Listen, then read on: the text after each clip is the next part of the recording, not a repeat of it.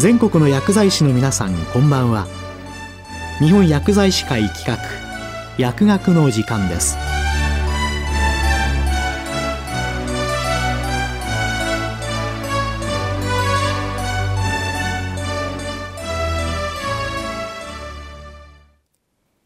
今日は薬剤起因性老年症候群の評価について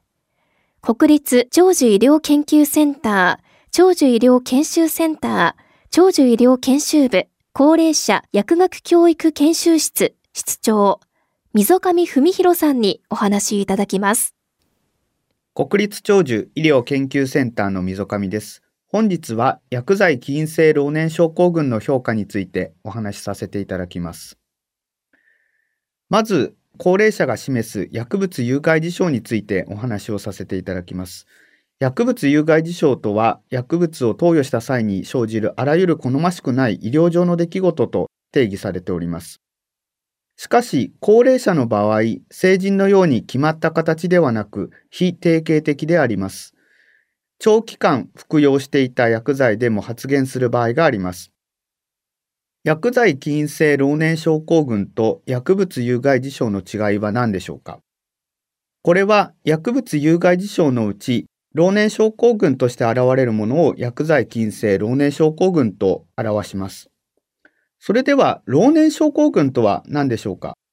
老年症候群とは加齢による臓器の機能低下によって起こる高齢者に特有の症状です。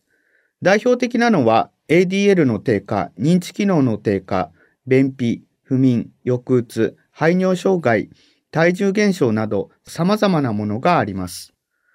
その中でも急性症状ですとか慢性症状、そして肺葉症状など様々なものがあります。老年症候群というのはポリファーマシーの影響を非常に大きく受けます。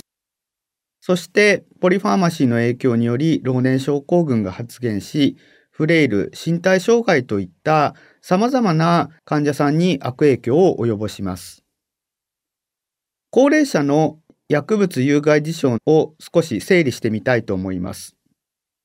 高齢者の薬物有害事象の中でも直接作用するもの、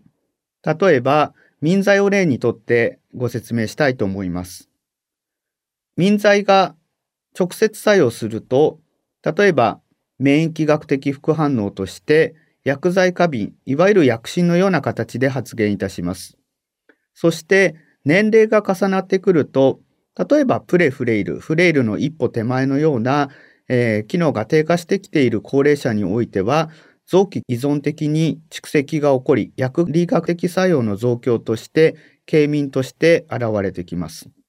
そして、さらに高齢者になる、あるいはフレイル、要介護状態になってくると、ADL の低下ですとか疾患の影響、こういった状況も相まって ADL 依存的な副作用として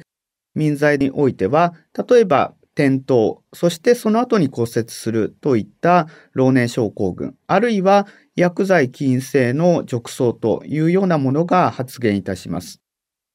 薬物有害事象の中でも、こうした ADL 等々に影響を与える副次的な作用を薬剤起因性老年症候群と我々は表しております。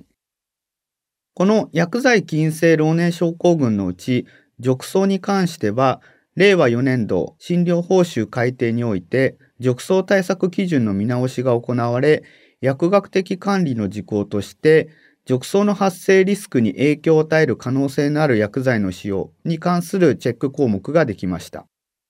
これは薬剤起因性老年症候群の中でも褥瘡に関してこうしたチェックを行うということが必要であるということが認められた結果ではないかというふうに思います。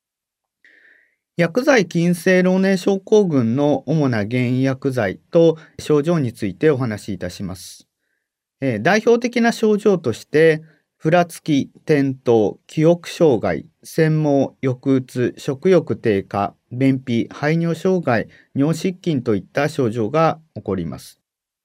例えば、ふらつき転倒ですと、高圧薬ですとか、記憶障害においては、抗不安薬ですとか、様々な症状が起こります。これらの症状は、老年症候群として現れることもあるため、例えば、ふらつき記憶障害、転倒、こうしたものが機能低下とともに患者さんの疾患のような形で現れる場合もありますし、薬剤が加わることによって増強されて出てくる。あるいは薬剤が加わることによって単独で起こる場合もあります。そしてこうした薬剤禁制老年症候群というのは非常に疾患あるいは有害事象と区別がつきづらいという特徴があります。例えば膝が痛いと N 性銅を飲みその後にですねお腹がムカムカするということで消化器などで胃薬をもらうこのような形で、えー、薬剤が増えていく。この薬剤禁制老年症候群というのは、新たな疾患ですとか症状と勘違いしてしまい、薬を追加処方してしまうことを繰り返すこと。こうしたことが頻回に行われます。これを処方カスケードと呼んでおりまして、こうした薬剤禁制老年症候群が積み重なることによりポリファーマシーの形成につながっていきます。そして複数医療機関、複数診療科、複数薬局といった状態で処方の全体像が把握されておらず、処方の全容が把握されていない結果、いくつかの医療機関から出ている薬が実は薬剤禁制老年症候群により処方カスケードを生んでいたといった事例も多く見受けられます。こうした薬剤禁制老年症候群を未然に防ぐこと、これが私たち薬剤師に今求められていることではないでしょうか。私たちはレセプトデータを用いて薬剤禁制老年症候群の発生状況を調査いたしました。75歳以上の高齢者である県のレセプトデータの半年間をお預かりし解析を行ったんですけれども薬剤禁制老年症候群の原因薬剤を服用した後、その後、薬剤禁制老年症候群の症状が発生したかどうか、これを調査しましたところ、薬剤禁制老年症候群の発生頻度は約5%にも上っておりました。そして、その患者さんのうち約3割は薬剤禁制老年症候群の中でも処方カスケードにつながっておりました。つまり、外来患者さんの中で5%が薬剤禁制老年症候群が発生し、そのうちの3割が処方カスケードにつながっておるというところが明らかになりました。さらに、老年症候群ではどういった症状が多いのか、薬剤禁制老年症候群ではどういった症状が多いのかを調査いたしました。その結果、老年症候群においては、便秘が49.3%と最も多く、しかし、薬剤禁制老年症候群においては、食欲低下、ふらつき、転倒といった症状が多いのではないかということが明らかになりました。こうしたことから私たち国立長寿医療研究センターではポリファーマシー対策のお薬問診票というものを開発いたしました。これは国立長寿医療研究センターのホームページで公開をしておりますけれども、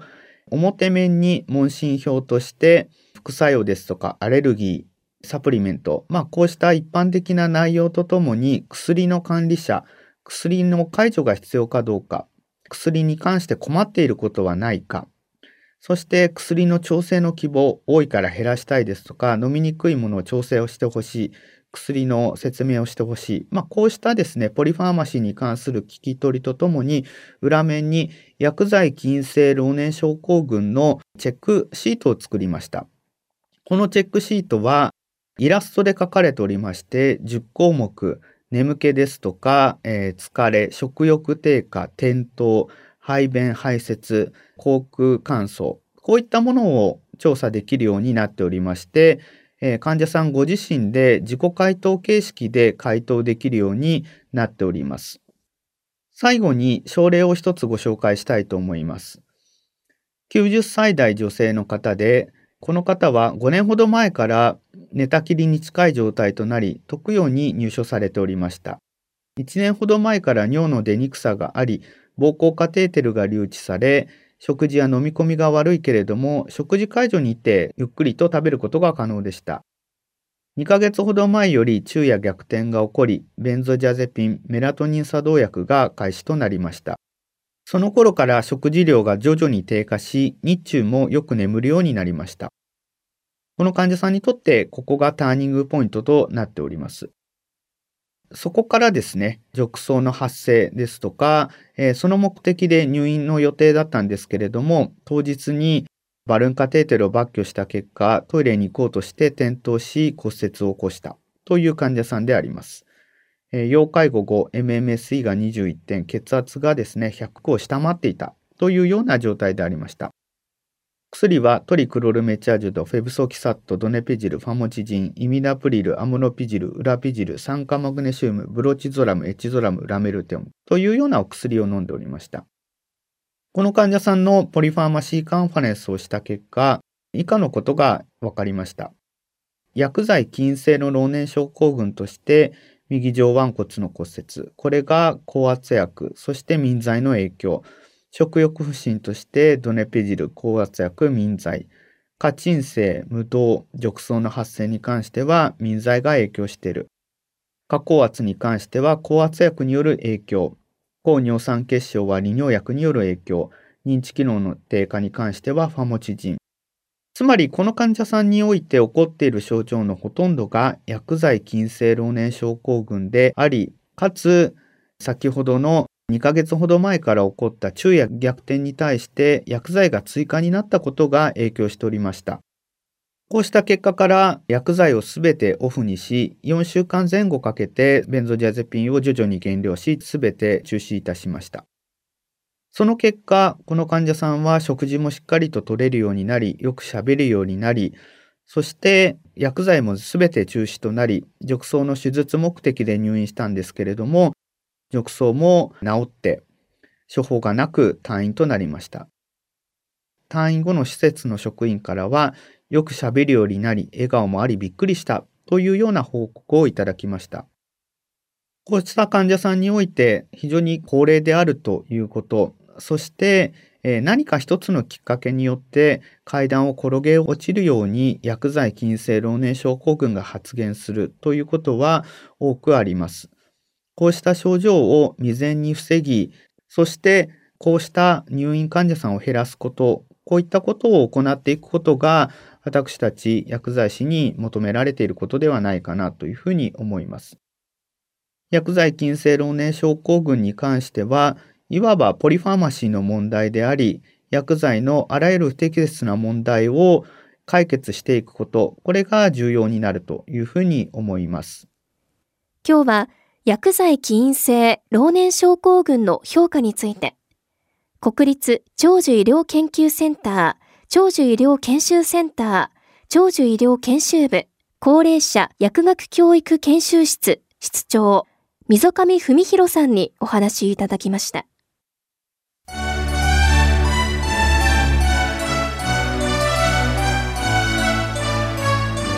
日本薬剤師会企画薬学の時間を終わります。